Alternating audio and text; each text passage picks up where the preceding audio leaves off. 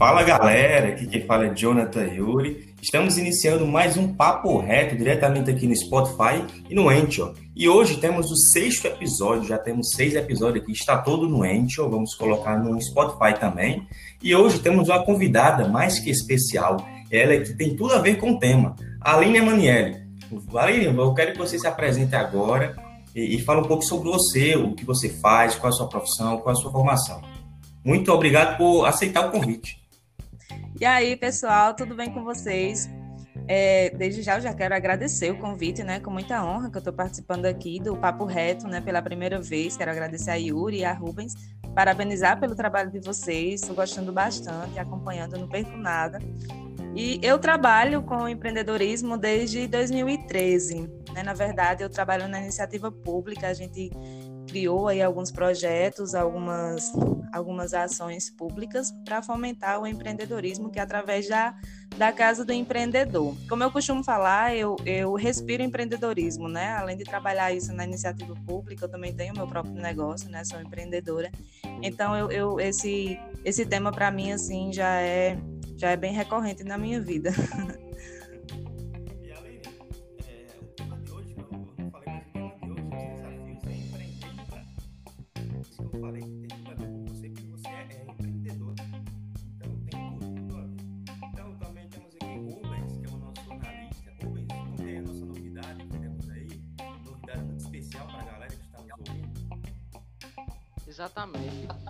pessoal, me chamo Rubens, como Jonathan Yuri falou. É, sou analista fixo do programa Papo Reto. E a novidade que estamos trazendo é uma, um, uma parceria que fechamos né, com a rádio, a, nova, a mais nova rádio MBN. Né? É, estaremos aí no ar em breve né, pelo, pelo aplicativo Radiosnet, vocês podem nos ouvir, né, trazendo todos esses nossos podcasts. E você que não conseguiu ouvir no, no, os nossos podcasts antigos, você pode acompanhar é, na, na, no nosso cronograma desde o do episódio 1, é, quando começar o, o, as nossas participações na rádio MBN. Quando tiver aproximando, a gente vai publicar no nosso Instagram, certo? Vocês sigam a gente no Instagram do Papo Reto, certo? A gente criou este Instagram para promover este programa, né? Então, assim, vocês vão lá no Instagram e coloquem Papo Reto PDC e nos sigam que lá é, será apresentado todas as novidades.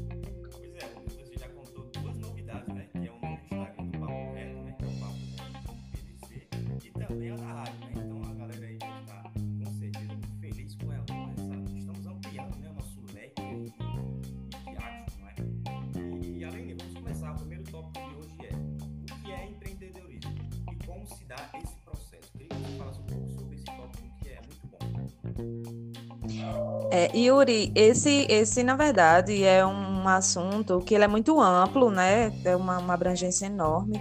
Ele é um assunto assim interdisciplinar, em termos acadêmicos que a gente costuma falar. Que eu também estudo empreendedorismo, né? Em nível acadêmico, eu faço mestrado nessa nessa área. Então, quando falamos o termo empreendedorismo, a gente tem que saber para onde a gente está seguindo. Se é em termos de administração, se é em termos econômicos, se é em termos psicológicos, porque como eu disse, ele é assim, interdisciplinar. Então, aqui nós vamos usar o empreendedorismo empresarial, digamos assim, né? Que é aquele empreendedorismo mais voltado para a gestão econômica e administrativa.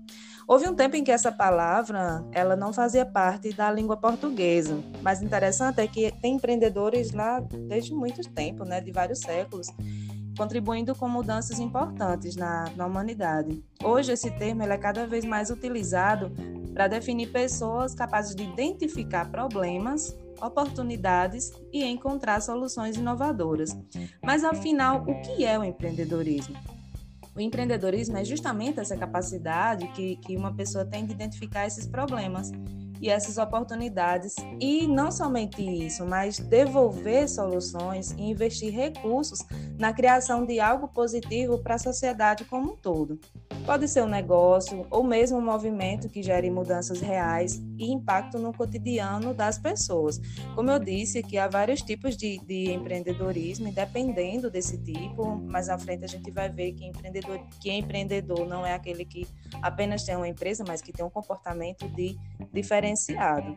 Aqui a gente também pode usar um conceito que é muito abordado, é um conceito mais clássico, né? Que é o conceito de Schumpeter, Joseph Schumpeter, que ele fala sobre o empreendedorismo que ele está ligado, ele está é, diretamente associado à inovação.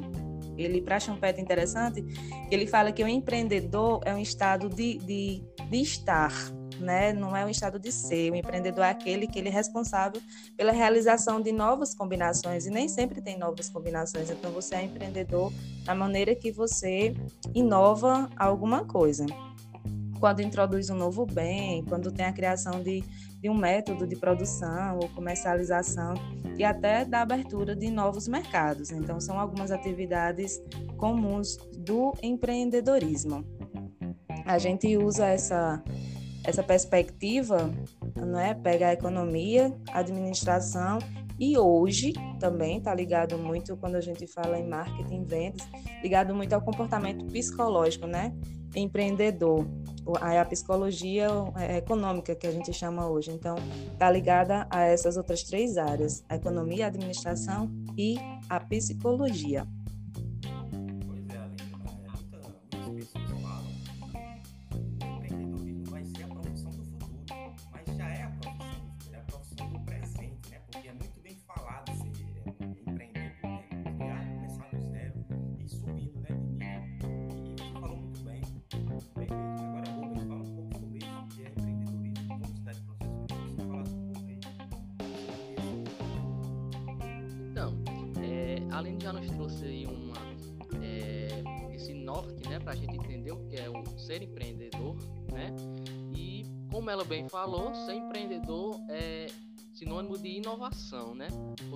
Para você ser empreendedor, você tem que inovar, né? Mas também eu achei interessante uma, uma das pesquisas que eu fiz, né, que em um site que dizia o seguinte, que implementar, é, implementar novos negócios, mudanças em empresas que já foi fundada e etc, né?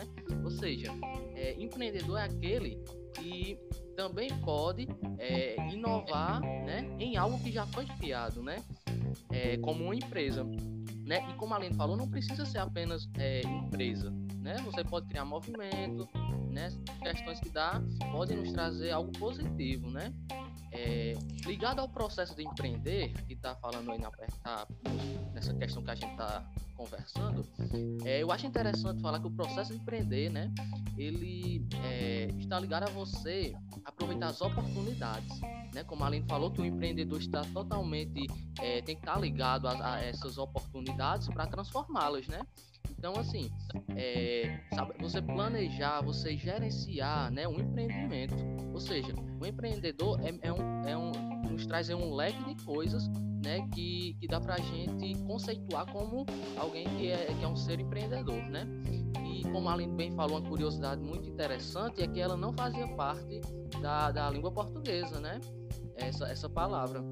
Então, assim, é muito interessante, né, que, como o Yuri também falou, que é, que é a, a profissão do, do presente, né, e realmente o que a gente vê hoje, né, é essa, essa, esse avanço, né, desses é, empreendedores, né, e futuramente se tornam em grandes empresas, né, trazendo é, muitos, muito, muita, muita coisa benéfica para a sociedade, né, gerando emprego e entre outras coisas interessantes. Né? Então é isso que é. eu acho, né, que eu acredito que esse empreendedor né, é sinônimo de inovação. Sim, exatamente. E outra, uma das coisas também importantes que a gente deve ressaltar é que inovação é diferente de invenção. Como você disse, eu posso inovar dentro de algo que já existe. Inovação é trazer algo diferente. Inventar é algo também diferente do que, do que é inovar. Na perspectiva de, de Boava, ele diz que o empreendedorismo é a junção dos termos empreendedor mais ismo. Esse sufixo ismo ele significa, em termos atuais, né? Ele é usado para designar movimentos sociais, como ideológicos, políticos, opinativos, religiosos também. A gente vê que existe empreendedorismo dentro da própria do, do, dos próprios movimentos religiosos. Ele trata-se não somente de um ato, de uma ação, mas é uma tomada de um partido, ele é uma posição, um sistema, uma filosofia de vida, né? Às vezes a gente pode dizer também que é uma circunstância. Enfim, são vários, várias denominações que são que a gente pode abordar sobre o que é o que é o empreendedorismo. Quando você falou como é que se dá esse processo, Yuri, a gente fala muito na metodologia que é usada pelo Monitor Global de Empreendedorismo, que eles esse, esse é um monitor que é um monitor internacional, sabe? Assim, são mais de 300 instituições público-privadas estudando para tipo medir o empreendedorismo no mundo. E eles têm uma metodologia que dividem o empreendedorismo por necessidade e o empreendedorismo por oportunidade. E ele fala que o que empreende por necessidade é aquele que, que começa um negócio pela ausência de outras alternativas, né, para gerar ocupação e renda. Esses empreendimentos, infelizmente, eles não são planejados adequadamente e eles fracassam muito rápido e eles não geram desenvolvimento econômico, ou seja, eles não são não são interessantes. Já o empreendedor por oportunidade, é aquele que afirma que, tem, que iniciou um negócio principalmente pelo fato de ter percebido uma oportunidade no ambiente, que essa é uma das principais características do empreendedor, é ter essa visão de oportunidade. Ser visionário, ele sabe onde quer chegar, ele cria o um negócio com planejamento prévio, foca na geração de lucro no empre nos empregos e da riqueza. Ele está fortemente ligado ao desenvolvimento econômico. E vale a gente colocar aqui que nessa época de pandemia, por incrível que pareça, esse tipo de, de empreendedorismo por oportunidade ele vem crescendo muito no Brasil. Então isso já é uma uma forte indicação de que as coisas estão mudando, de que as coisas no Brasil já estão se tornando bem mais favoráveis para quem para quem quer empreender, né? Apesar que o Brasil ele é um dos países mais empreendedores do mundo, 36% da população brasileira tem é, vontade, sonha em empreender, é o quarto sonho da população brasileira. Então, ficando atrás apenas de viajar pelo Brasil, de ter sua casa própria, de ter seu automóvel. Então, o quarto sonho do brasileiro é abrir o seu próprio negócio.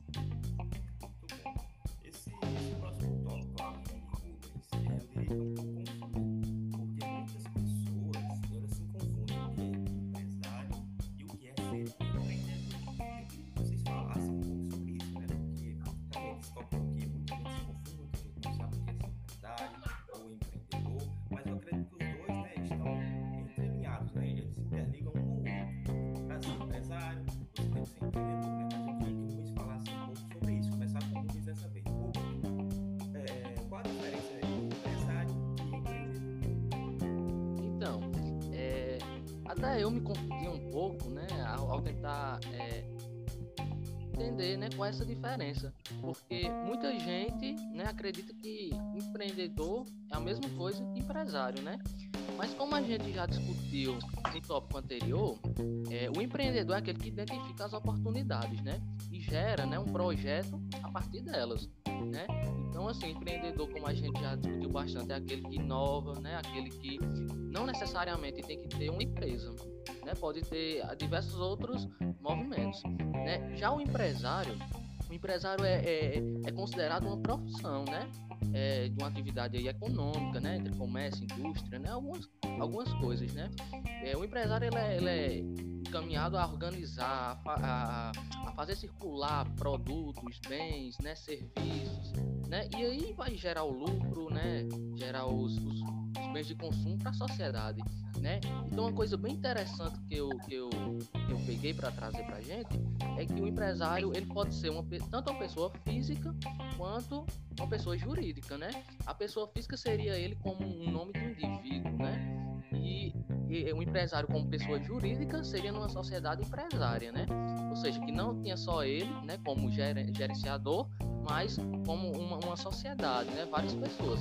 Aí que, que é denominado como empresa, né? Entre outras questões. Isso aí ele seria, no caso, denominado como uma pessoa, um empresário jurídico, né? Uma pessoa jurídica, né?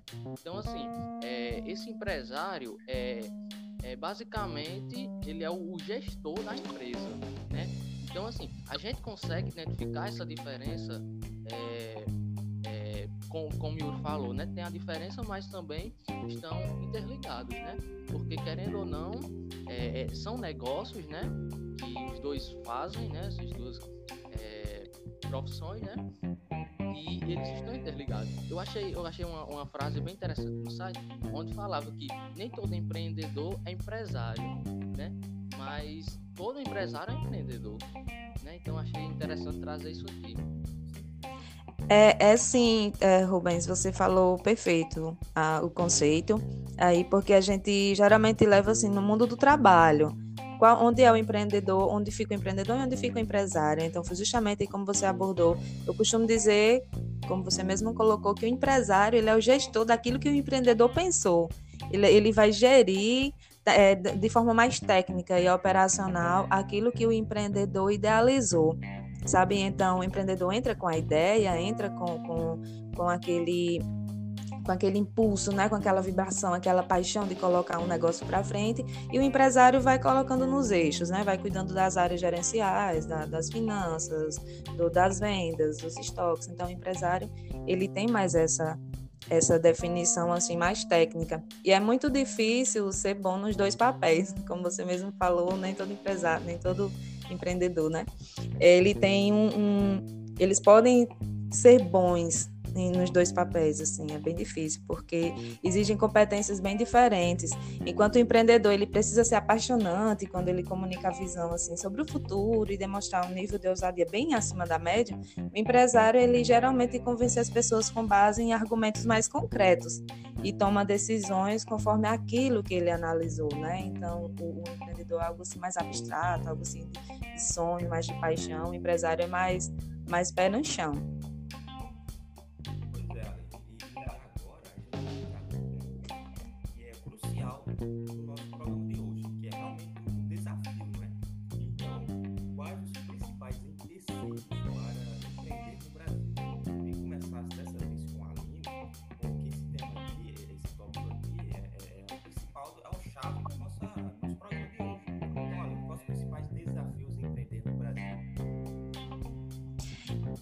Yuri, eu acho muito legal esse, esse tema, os principais desafios, né? Às vezes as pessoas usam desafios como os principais, as principais limitações. Enfim, eu, eu costumo pensar assim: você vê duas pessoas sentadas em um bar, imagina o cenário. Tem uma ideia massa, uma ideia genial, assim, que em poucos dias vai mudar a vida delas para sempre já imaginou, você já viu isso em filme, já viu isso em televisão, enfim, essa, essa é uma cena que é a narrativa mais comum que a gente vê sobre o empreendedorismo, né? Que é uma coisa fácil, é uma coisa simples, é uma coisa que vem cheia de sorte. Mas as pessoas não sabem os verdadeiros desafios que os empreendedores enfrentam não só no Brasil, mas que eles enfrentam de forma geral para transformar as, essas ideias em, em realidade. Eu listei aqui algumas coisas que é inerente ao, ao que existe no Brasil, que já foram feitas várias pesquisas, foram feitas várias pesquisas sobre esse assunto e indicaram alguns, eu elenquei aqui oito pontos, né? Bem rápido, vou citar para vocês, uma alta carga tributária. Quando fala em abrir uma empresa no Brasil, todo mundo já pensa na alta carga tributária, né? A gente já tem que lidar com muita coisa, muita burocracia na vida, muita complexidade. E quando você pensa em abrir uma empresa, que é muita papelada, muito documento para tirar, é muita coisa para pagar, é muito imposto, enfim. E isso daí foi citado como um dos, dos, dos piores entraves para empreender no Brasil. Um dos, um dos outros entraves foi a obtenção de crédito aqui, apesar de já ter muitos, já ter muitos, é, é, muitas políticas já voltadas para esse tipo de, para sanar esse tipo de situação, não é, e fomentar as empresas em tempos de crise, mas a obtenção de crédito é muito burocrático ainda, tem muita tramitação de documentos, é muita papelada para ser preenchida, muita firma para ser reconhecida. Para um empréstimo ser aprovado, demora muito, enfim, não tem muita muita eficácia no, no, final das contas. E também na questão da outro ponto é a formalização da empresa. Praticamente aqui, quando a gente é, empreende aqui no Brasil, a gente tem que jogar em todas as posições. Eu costumo dizer, a gente tem que, que jogar na, posi na posição da, da produção, a gente tem que vender, a gente tem que fazer um marketing. Então a gente tem muito esse perfil de, de empreendedor individual, né? E para delegar funções vem aqui outro entrave, que é a capacitação profissional, que para você delegar funções para alguém se estabelecer dentro da sua empresa, não tem essa capacitação profissional. O, o Brasil não oferece assim como primordial capacitar o, a, as pessoas, né? Capacitar o indivíduo, o cidadão para um mercado de trabalho empreendedor, para trabalhar de fato dentro de uma empresa e ascender lá dentro. Então tem também essa falta de, de mão de obra qualificada. A gente vê muito bem isso aqui dentro do Iraúna também, mas isso é assunto para um outro, um outro podcast, que é muita coisa. Também tem a questão da formação de lideranças. É, um, é assim. Pode falar, Rubens. Olha, você vai me cortando aqui, porque eu falo muito, viu? Não, pode continuar. Sabe que você já tinha terminado esse ponto. Não, eu estou no quinto aqui, ele é sobre a formação de lideranças. Então, uma boa gestão de pessoas para transformar mesmo completamente uma empresa, precisa ter um poder, uma equipe qualificada e unida em torno dos mesmos objetivos. Então, no Brasil tem essa, essa dificuldade de, de formar liderança, porque ainda mais para empreendedores de alto impacto. Ela foi citada como uma das dos principais entraves. Outro entrave importantíssimo, não só a nível Brasil, mas também a nível local, que eu percebo muito aqui enquanto a gente faz as pesquisas para a Casa do Empreendedor, agência de desenvolvimento, a gente, quando a gente conversa com as empresas, qual é o principal problema que elas têm é justamente da gestão financeira. As pessoas não sabem controlar o fluxo de caixa. Ainda esse é um, um, um dos problemas mais difíceis assim para gerir a economia da empresa. E outro ponto também super importante é a dificuldade para inovar em serviços e produtos. É lidar com, com a concorrência é um desafio do qual nenhum empreendedor consegue escapar, né? E é pela constante busca de inovação, seja no oferecimento de serviços ou seja na idealização e na confecção de produtos, que a empresa tem a capacidade de se diferenciar em meio a tantas outras no mercado. E para atingir esse maior potencial de crescimento, os empreendedores eles precisam investir recursos, captar e formar profissionais dinâmicos e criativos, o que é muito difícil no, no, no Brasil hoje. Também nós temos a, aqui outro ponto, e por último, que foi citado, que é o marketing e vendas. A competitividade, no mercado não exige apenas inovação nos serviços e nos produtos, é como esses serviços e esses produtos eles são apresentados, porque hoje o consumidor ele está cada vez mais mais exigente, né? E, e essa competitividade entre os negócios, elas vêm cada vez mais aumentando. E outra, uma, uma uma coisa também que eu quero citar aqui é que a, formula, a formalidade no Brasil, ela ainda informalidade, na verdade, no Brasil ela ainda é muito alta, o que faz com que esse ponto aqui ele ele fique cada vez mais mais complicado.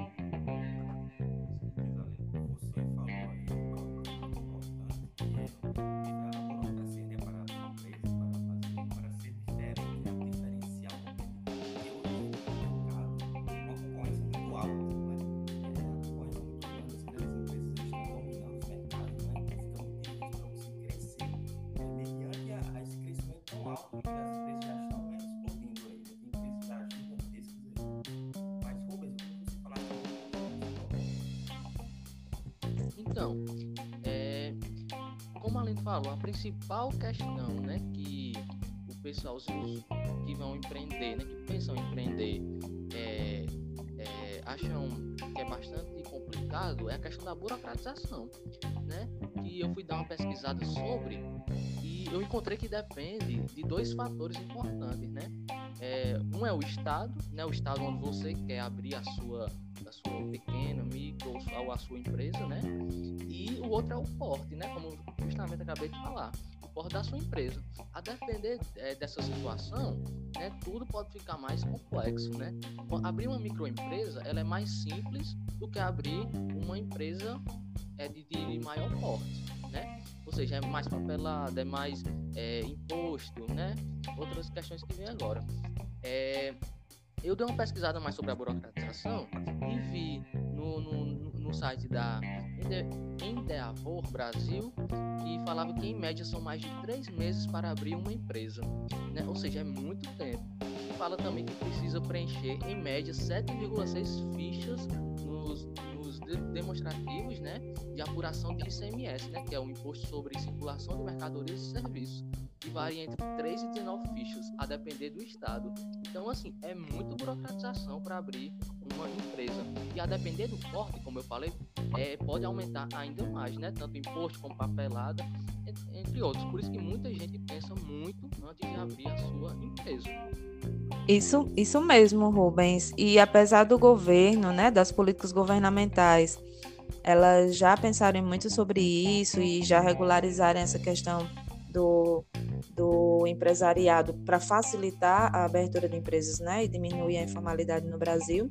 Ele criou algumas categorias que são, que são mais favoráveis a quem é pequeno para sair justamente da informalidade, como o MEI, que é o microempreendedor individual, esse microempreendedor individual, ele pode ter um faturamento de até 81 mil anual e passar disso ele migra para ME, mas isso a gente pode conversar em outro assunto, que isso já é, é um assunto também assim bem, bem complexo e abrangente. Já é um assunto bem complexo, assim, mais abrangente. Então, é, como eu, eu citar aqui mais três fatores que que limitam esse o desenvolvimento do empreendedorismo no país a nível mais econômico, sabe? Falando, pegando mais essa parte, essa parte governamental. É, apesar dessas políticas governamentais, elas requererem iniciativas, né, de aprimoramento no sentido de favorecer o ambiente empreendedor, a, a maior parte dessas menções, dessa, dessas dessa pesquisa, eu tenho certeza que a maior parte das pesquisas que você fez aí no seu, na, na no seu estudo para esse podcast, a primeira coisa que você viu foi justamente essa a burocracia e a alta carga tributária. Hoje mesmo quem tem uma pequena empresa, quem é ME, paga tributos altíssimos e se você for comprar de um estado que não é o seu, então você já paga imposto de fronteira, então isso já, sabe, assim, já são gatilhos para você comprar localmente, comprar na sua região, comprar no seu estado, mas são coisas que desfavorecem muito quem é pequeno, porque não é em todo estado que tem o que você precisa. Isso a gente pode conversar depois. Apesar desse, do reconhecimento dessas diversas leis, iniciativas que foram criadas leis, a Lei 123, que favorece as micro e pequenas empresas, tem a Lei 128, que é a Lei do Microempreendedor Individual, quem quiser se informar mais.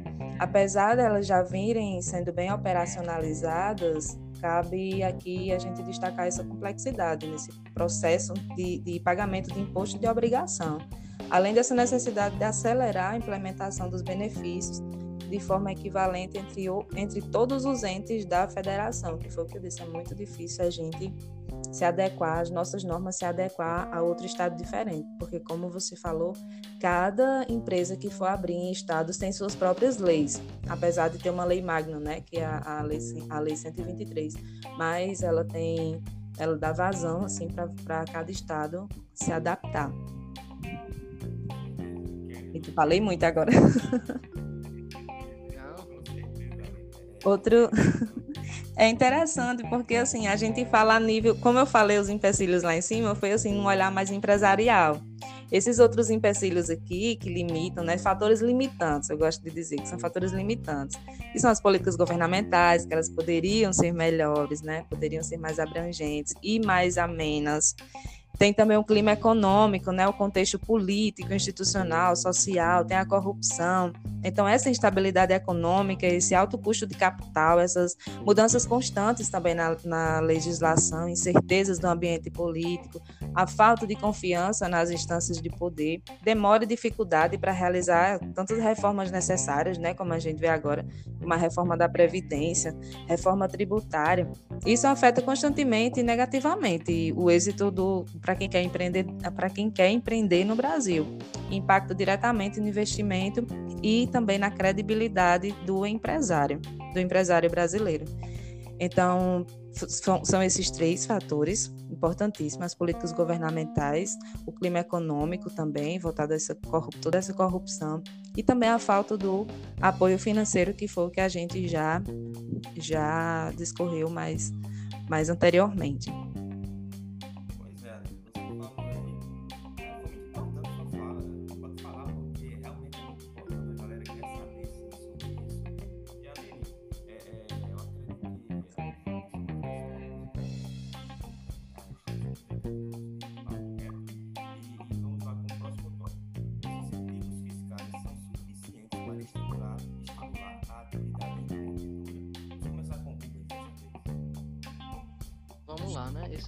Bastante interessante, né? Eu acredito que sim, é necessário para estimular a instalação de novas empresas, né? Para ajudar o crescimento da mesma, né? Porém, a forma que se faz hoje, eu não acho que é justa. Né? Eu acredito que deve isentar as pequenas e micro empresas, né? E eu acredito que deve cobrar das grandes empresas, né? Pois ele, essas grandes empresas elas já têm um alicerce suficiente para pagar os impostos. Mas eu também sei que os impostos das grandes empresas são enormes, né? São muito, é, muito volumosos, né? E é muito inchado os impostos que as grandes empresas têm que pagar. É tanto que uma pesquisa rápida que eu fiz no UOL, né, na parte da economia, fala que o Brasil deixou de arrecadar 354,7 bilhões com isenções em 2017. Então, assim, é, a, essa questão do. do é, é, muito alto os impostos que são cobrados das grandes empresas. E por ser tão alto, a sonegação é também enorme. Então, assim, não faz sentido eu cobrar uma coisa tão alta que é, muitas, muitas empresas vão sonegar e não vão pagar, ou seja, vai ser um tributo que não será efetivo, né? Então, assim, eu acredito que aí tem a questão da renegociação das dívidas, né? Fazer, né? Então, assim, mas eu acredito que esses impostos, né, fazendo uma reforma tributária, deveria diminuir os impostos, né, para as grandes empresas, né, também, para elas conseguirem pagar, né, e assim o governo receber uma quantia de, é, certa de imposto para ser efetivo. E as pequenas empresas, ele tem que tentar isentar, né, algumas é, determinadas, alguns determinados setores da, da área, né, das pequenas empresas, porque assim a carga tributária é enorme.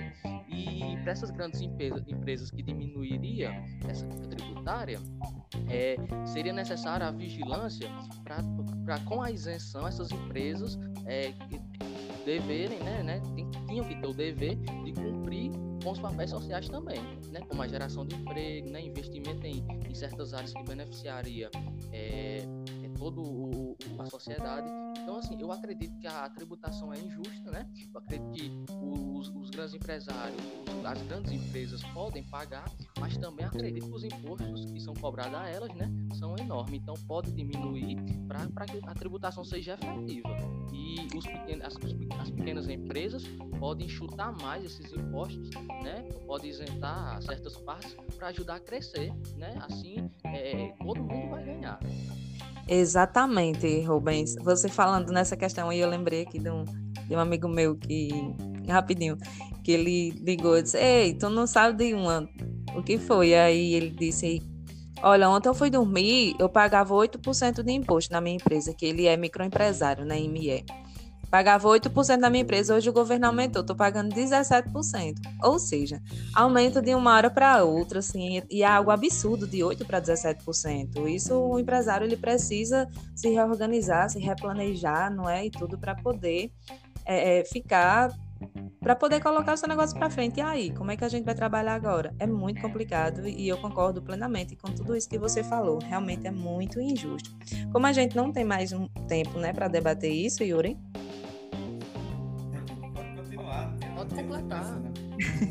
A gente, a gente tem pouco tempo, enfim. É, nessa, sobre, ainda sobre esse ponto aqui tributário, a gente poderia fazer um podcast só sobre isso, só sobre, sobre impostos pagos pelas, pelas microempresas. O governo ele tentou é, isentar o, MEI, né, o microempreendedor individual, ele isenta, na verdade ele é praticamente isento, o que ele contribui é para o INSS e o ISS também, se ele emitir alguma nota fiscal. É, falando também sobre essa questão de migrar né, de, de, de pequeno para médio, Rubens, muitos empresários, eles têm essa condição de migrar, mas eles não migram, eles têm medo de crescer, ou seja, esses impostos, eles impedem as pessoas de também querer crescerem, porque eu vou sair do MEI e você ME só para pagar mais imposto, só para ficar mais burocrática a minha empresa, então já inibe essa, esse crescimento, esse desenvolvimento do próprio, do próprio empreendedor querendo ou não, isso aí é um empecilho, né? É um, desestimula qualquer protótipo de, de empreendedor, né? realmente é, é muito difícil ser empreendedor no Brasil. Exato. É, como a gente já falou no programa. Uhum. É. Aqui pois é. Certo. Aqui, Yuri, eu listei algumas coisas que a gente pode fazer para amenizar esse, esse essa dificuldade né, para o um empreendedor. Pode ser feito pelo governo, que é simplificar, reduzir a tributação, é revisar as legislações vigentes, né, já com o objetivo de identificar as consideradas obsoletas e contraditórias, inadequadas também para a nossa realidade atual e futura minimizando os níveis de insegurança jurídica no ambiente dos negócios do Brasil, e assim estabelecer um pacto entre os entes federativos e a sociedade em torno das políticas públicas reconhecidamente positivas, né, que estabilizasse os programas de apoio operacional e financeiro ao empreendedorismo. Oh, com certeza. E para encerrar, Alene, eu queria que, já agradecendo aqui o, você ter aceito o convite no nosso programa, que foi muito bom, a galera com certeza está muito feliz, porque falamos muito sobre os desafios de empreender no Brasil e além também agora possíveis soluções, né? É, e Alene, eu queria que você falasse um pouco aí sobre a Casa do Empreendedor, a Casa do Empreendedor aqui da nossa cidade e falasse um pouco também sobre a sua importância é, da Casa do Empreendedor, né? Yuri, a Casa do Empreendedor, ela foi, ele, ela existe desde 2015, né, outubro de 2015. Ela é uma iniciativa da Prefeitura Municipal do Iraúna e tem um objetivo de promover políticas públicas de indução ao desenvolvimento local a partir de ações de fomento ao empreendedorismo, como oferecer informação e orientação aos empreendedores sobre a abertura, sobre o funcionamento e formalização de empresas, além da criação de programas específicos para esse, para esse segmento, né? E ter também como resultados o aumento da competitividade da economia local, da geração de emprego e renda, de estímulo à economia solidária e à inovação tecnológica. Nós temos vários projetos próprios, projetos, programas e ações e políticas públicas que a gente criou dentro da Casa do Empreendedor. Nós já fomos é, premiados tanto estadualmente como também nós temos premiação nacional com vários projetos. Quem quiser conhecer mais os projetos da Casa do Empreendedor é só acessar o site, a gente tem casadoempreendedor.org e a gente vai lançar agora uma novidade que já de antemão. Nós vamos lançar a Central de Empregos, que é um, um novo projeto da casa, além dos que a gente já tem. Nós temos um aplicativo próprio, nós temos um programa de, de microcrédito próprio também, e nós temos o sistema de atendimento próprio, que é a Casa do Empreendedor itinerante. Então, quem quiser conhecer mais lá o nosso trabalho, os nossos serviços, é só dar uma olhadinha nesse site. E fica ligado que toda sexta, às 18 horas, no Instagram da Casa do Empreendedor, arroba Casa do Empreendedor, tem live e a gente fala lá sobre diversos assuntos que está acontecendo, os assuntos mais, mais atuais. E na sexta-feira que vem vai ter uma live super especial já com esse lançamento da Central de Empregos para vocês entenderem tudo bem direitinho. Olha aí, a novidade aí de antemão, exclusiva aqui no Papo Reto, que vai sair já na quinta-feira, né? E, e, eu acredito que vai ser muito bom, a galera aí vai curtir aí. E Aline, para encerrar mesmo, só para finalizar, eu queria que você mandasse uma mensagem para os futuros empreendedores aqui da nossa cidade e também do Brasil, para eles é, continuarem na luta e esperem um futuro melhor, né? Uma da, das mensagens que eu posso deixar aqui é uma frase que eu acho muito interessante. Que muitas coisas não ousamos empreender por parecerem difíceis. Entretanto, elas são difíceis porque não ousamos empreendê-las. Então, não tenha medo, o empreender é muito gostoso, é apaixonante, mas para empreender precisa ter esse perfil, né? Não é você ser um empresário comum, é você ter o perfil de empreendedor, que para ser empreendedor você precisa ser pensar fora da caixa, não é? Vocês vocês conhecem muito bem com isso. Certeza, com certeza. Com certeza você deve e Rubens. um pensamento bem mais além do que aquilo que vê diante dos nossos olhos.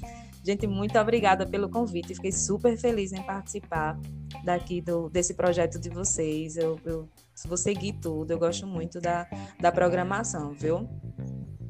Sim, e, e, a gente que agradece. As portas do Papo Reto estão sempre abertas para você, além que você foi um programa muito especial para a gente. A gente estava muito ansioso, vamos aqui admitir, porque era, a gente queria que seja um programa muito bom, porque você é uma pessoa muito importante aqui. E, e Rubens, você tem alguma consideração final aí para encerrar?